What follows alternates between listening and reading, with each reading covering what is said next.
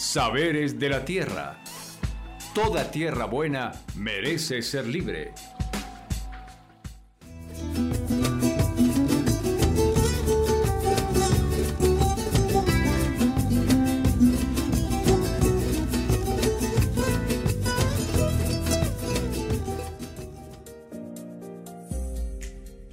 Hoy iniciamos nuestra gran serie de podcast Saberes de la Tierra porque toda tierra buena merece ser libre.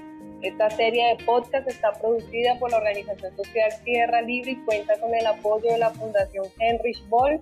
Hoy nos encontramos con Laura María Garay, integrante de Tierra Libre de la región del Sumapaz Hoy hablaremos sobre la pandemia y sus costos humanitarios a nivel mundial y por supuesto en nuestro contexto. No se olviden, pueden escucharnos en Evox y cualquier plataforma de podcast. También pueden encontrarnos en Facebook, Instagram, Twitter y YouTube. Pueden buscarnos como Tierra Libre Colombia.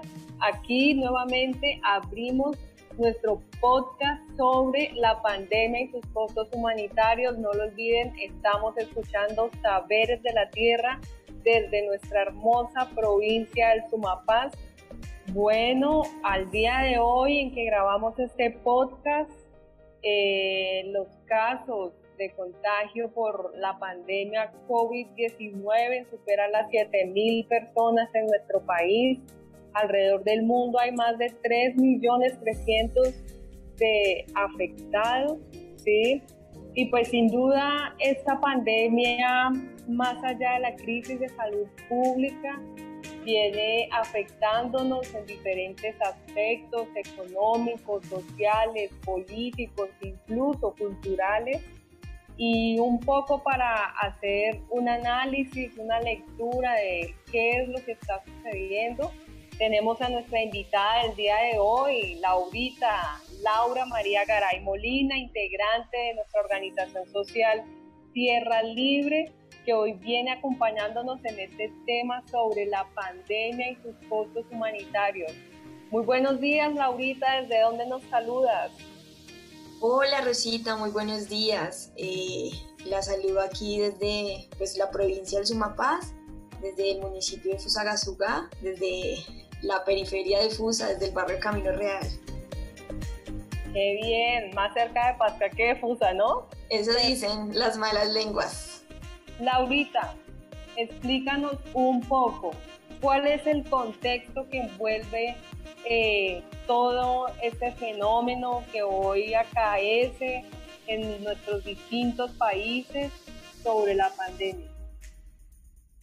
Bueno, Rosita, para hablar eh, del contexto global de la pandemia, digamos que es necesario eh, remitirnos eh, pues, a varios conceptos y situaciones que, que, normalmente nosotros vemos en noticias, pero que quizás sentimos que muchas veces no nos tocan desde nuestros territorios, ¿sí?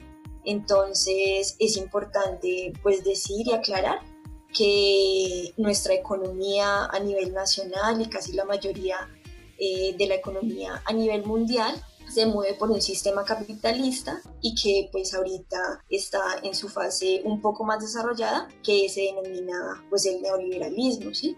que nos eh, lleva a hablar de neoliberalismo? Pues hay cosas como cuatro premisas puntuales la primera es una menor participación del Estado en la economía, una disminución del gasto público, la liberación de la economía en distintos países y la venta de los activos y las privatizaciones.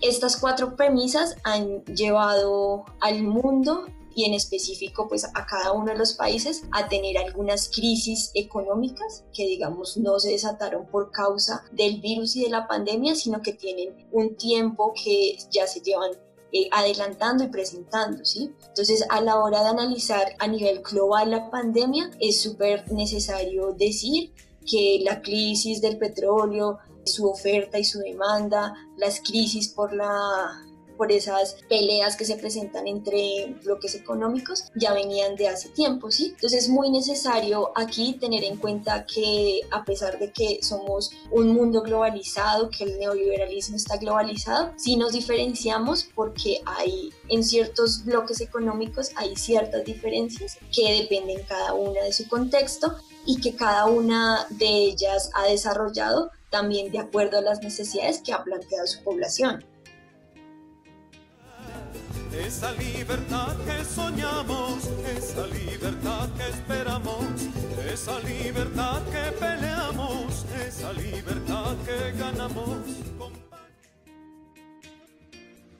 Claro, Laurita, es, es muy cierto, pudiéramos tener mayor capacidad de resiliencia a esta crisis, entonces si no tuviéramos, digamos, este desarrollo neoliberal de nuestro sistema económico, ¿verdad? Porque como tú lo has dicho, eh, si tuviéramos entonces para nuestro caso salud pública, ¿cierto? Y no el emporio de las EPS, quizás tuviéramos mayor capacidad para responder a esta gran crisis establecida por la pandemia, ¿no? Claramente nos hace falta que sea el Estado, ¿no? Quien toma las decisiones sobre la política pública, sobre el gasto público, la inversión social y que no sea esto supeditado simplemente a las dinámicas de oferta y demanda del mercado, ¿no? Hoy más que nunca debemos defender la salud pública como un derecho universal para toda la ciudadanía, ¿cierto? Entonces encuentro un poco eh, de acuerdo a lo que nos indicas que evidentemente una de las cosas que profundiza esta crisis es precisamente que hoy no tenemos garantía de nuestros derechos ciudadanos, como debiera ser el derecho a la salud pública, ¿sí? sino que esto ha sido supeditado entonces a los ejercicios del mercado, ¿cierto? De demanda y oferta, a la privatización de eh, lo público en nuestro país entonces creo que, como lo has indicado, hoy la crisis nos llama es precisamente a eso, ¿no? A la defensa de lo público, de la inversión social, la inversión estatal, ¿cierto? Y no simplemente a regirnos por las orientaciones del mercado. Sí, Rosita, en, en, eso su merced, digamos, tiene mucha razón. Y por ejemplo, para hablar de nuestro caso concreto que es Colombia, ¿sí? la llegada de la pandemia, la llegada del virus en nuestro país hizo acelerar y lo más importante hizo evidenciar las, las verdaderas crisis, que son crisis estructurales y además algunas crisis que se han detonado también de acuerdo a la pandemia, ¿sí? Colombia es un país multicultural, muy diverso, que tiende a crecer muchísimo, ¿sí? Pero está encadenado también a esa globalización del tema del neoliberalismo, ¿sí? Entonces hay cosas que a nivel global nos, han afectado muchísimo, como es la inestabilidad de los precios del petróleo, y no porque nosotros seamos un país rentista del petróleo, sino porque nuestra economía de Estado se sustenta en las divisas, en esas utilidades que se genera el precio del petróleo. Entonces, eh, muchas de esas crisis económicas que ahorita tiene este y los anteriores gobiernos se sustentan en esa inestabilidad de los precios del crudo que hemos tenido aproximadamente hace tres años. En ese contexto entra el virus a nuestro país y esto hace notar cosas que se venían evidenciando hace muchísimo tiempo y es lo importante que resulta fortalecer el sistema de salud de nuestro país también la incapacidad, esto a nivel político, que tiene el Estado para atender las necesidades sociales. El Estado ahorita ha sido ampliamente inexistente. También evidenciar que la producción agraria, que en verdad el campo es el sector que nos sustenta económicamente y no son estas grandes industrias que comercian en divisas internacionales y no le dejan mucho al país. Y además el campo sigue siendo un sector olvidado y es el que ahorita nos está manteniendo. Y siempre y seguirá siendo mientras estemos en este sistema que el Estado priorice en el capital privado, en las grandes empresas y deje un poco por fuera esa, esa mediana economía de las medianas y pequeñas empresas que es otro lado, digamos, de la crisis a nivel social y otro lado es la crisis a nivel económico que está sustentando nuestro país. La gente anda diciendo, gente anda diciendo. La gente anda diciendo. Y desde mi punto de vista y la situación que se nos ha venido presentando a raíz del COVID-19 a nivel nacional y que afecta también nuestra economía, puesto que nosotros somos trabajadores del diario vivir y nuestras familias normalmente son numerosas, tenemos niños a cargo, personas de la tercera edad con discapacidad, mucha situación que requiere eh, el recurso de alimentación y de sostenimiento de una vivienda al 100 porque pues eh, no podemos faltar con nuestra salud y nuestros alimentos. No podemos salir a trabajar, eh, de eso pues no tenemos reservas, nosotros no somos personas que tengamos cuentas de ahorros ni cosas así. Vivimos de lo que conseguimos a diario, eh, garantizando que nuestras familias tengan su mínimo vital. Evidentemente esta crisis de la pandemia lo que ha traído es una profundización de las contradicciones en nuestro país, uno encuentra, de acuerdo a lo que tú has dicho, uno encuentra en noticias, uno se sorprende, por ejemplo, que las decisiones del gobierno nacional sea entregar ciertos subsidios a las grandes empresas, a los bancos, a Avianca, cuando Avianca ni siquiera es una empresa nacional, ¿cierto? Se piensan hacer inversiones financieras de auxilio a estos sectores que son en realidad los menos afectados cuando encontramos por otro lado, por ejemplo, la crisis de salud pública hoy en el sistema carcelario en Colombia, la crisis que se ha dado por la falta de acceso a vivienda. Hemos encontrado precisamente esta semana la noticia en la, en la municipio de Soacha, la invasión de un edificio por familias desplazadas de todo el país porque sencillamente no tienen acceso a la vivienda. Entonces, sin duda, esta crisis de salud pública viene profundizando las contradicciones que tiene nuestro país de falta de garantía de derechos sociales, pero sobre todo viene evidenciando la incapacidad cierto de nuestro gobierno y de las decisiones, las malas decisiones que, que se están tomando. Otro ejemplo de las malas decisiones del gobierno, por ejemplo, ha sido la lentitud y la incapacidad de garantizar a todo el cuerpo médico en el país, ¿cierto? Las condiciones necesarias para afrontar esta crisis. Es evidente que hoy día, como lo ha expuesto Laura a lo largo de, de, su socialización, lo que esta crisis llama al Estado a afianzar su inversión social y la garantía de los derechos sociales para la ciudadanía. Laurita, cuéntanos, ¿Cuáles son los retos hacia adelante? Digamos que hay varios retos, pero quisiera puntualizar en cuatro premisas que nos esperan a nivel económico en Colombia. Primero, y con todo este contexto económico, es la baja de utilidades de Ecopetrol. Un comentario ahí, Ecopetrol eh, es una empresa mixta y esa empresa genera muchos dividendos para el sustento del Estado colombiano.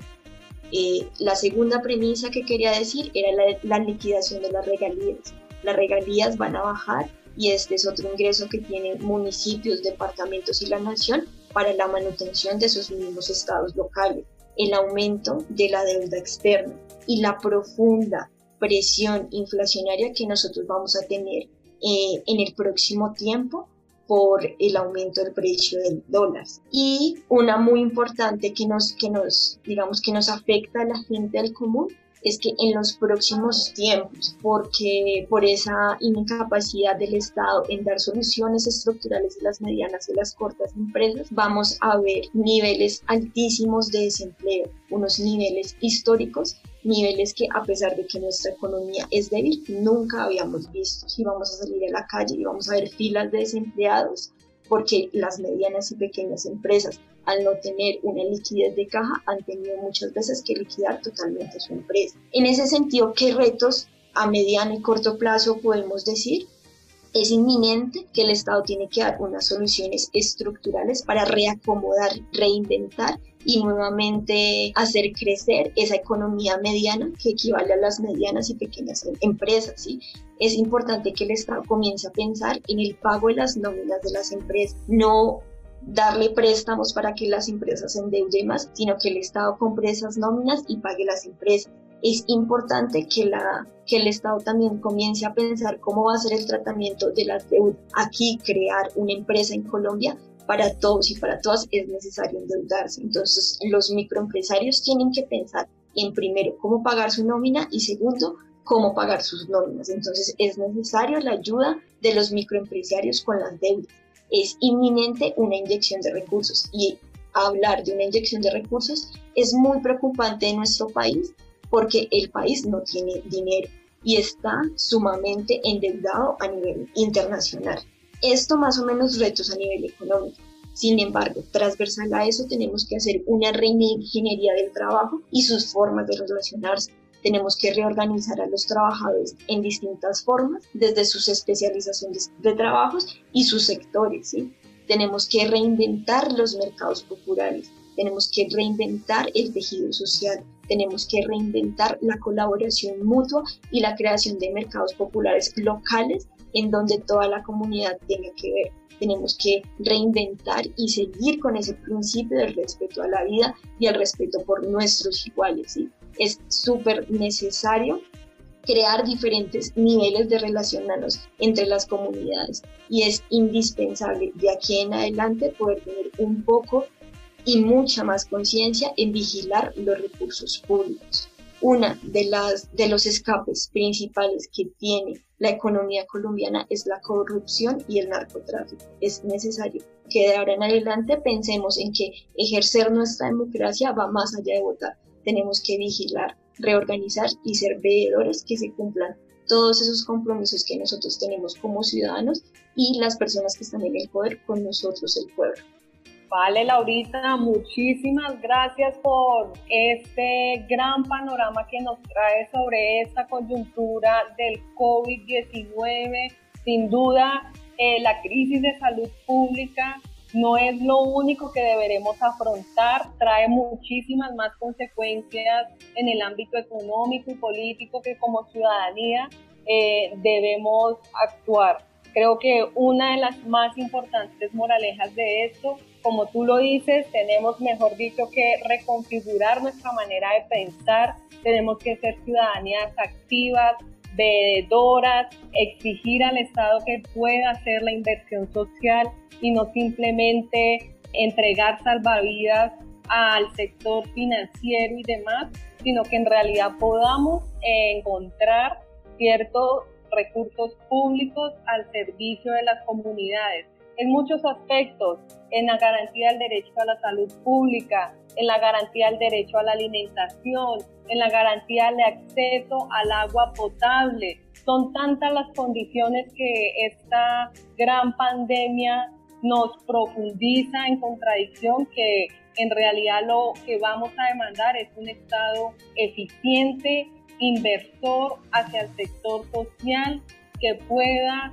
mitigar los efectos del desempleo y por supuesto toda esta macroeconomía de la que nos hablaba Laura sobre los precios del dólar, las bajas del petróleo, etcétera. Entonces, sin duda es un momento de repensarnos, es un momento difícil, pero no es un momento para apagar la esperanza y por supuesto podemos crear propuestas desde nuestras comunidades de soberanía, defensa de la vida, etc.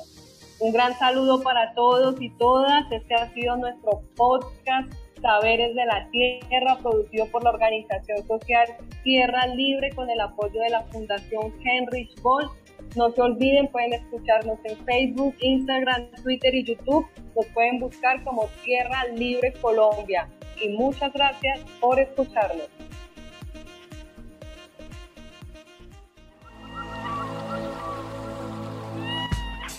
Saberes de la tierra. Toda tierra buena merece ser libre.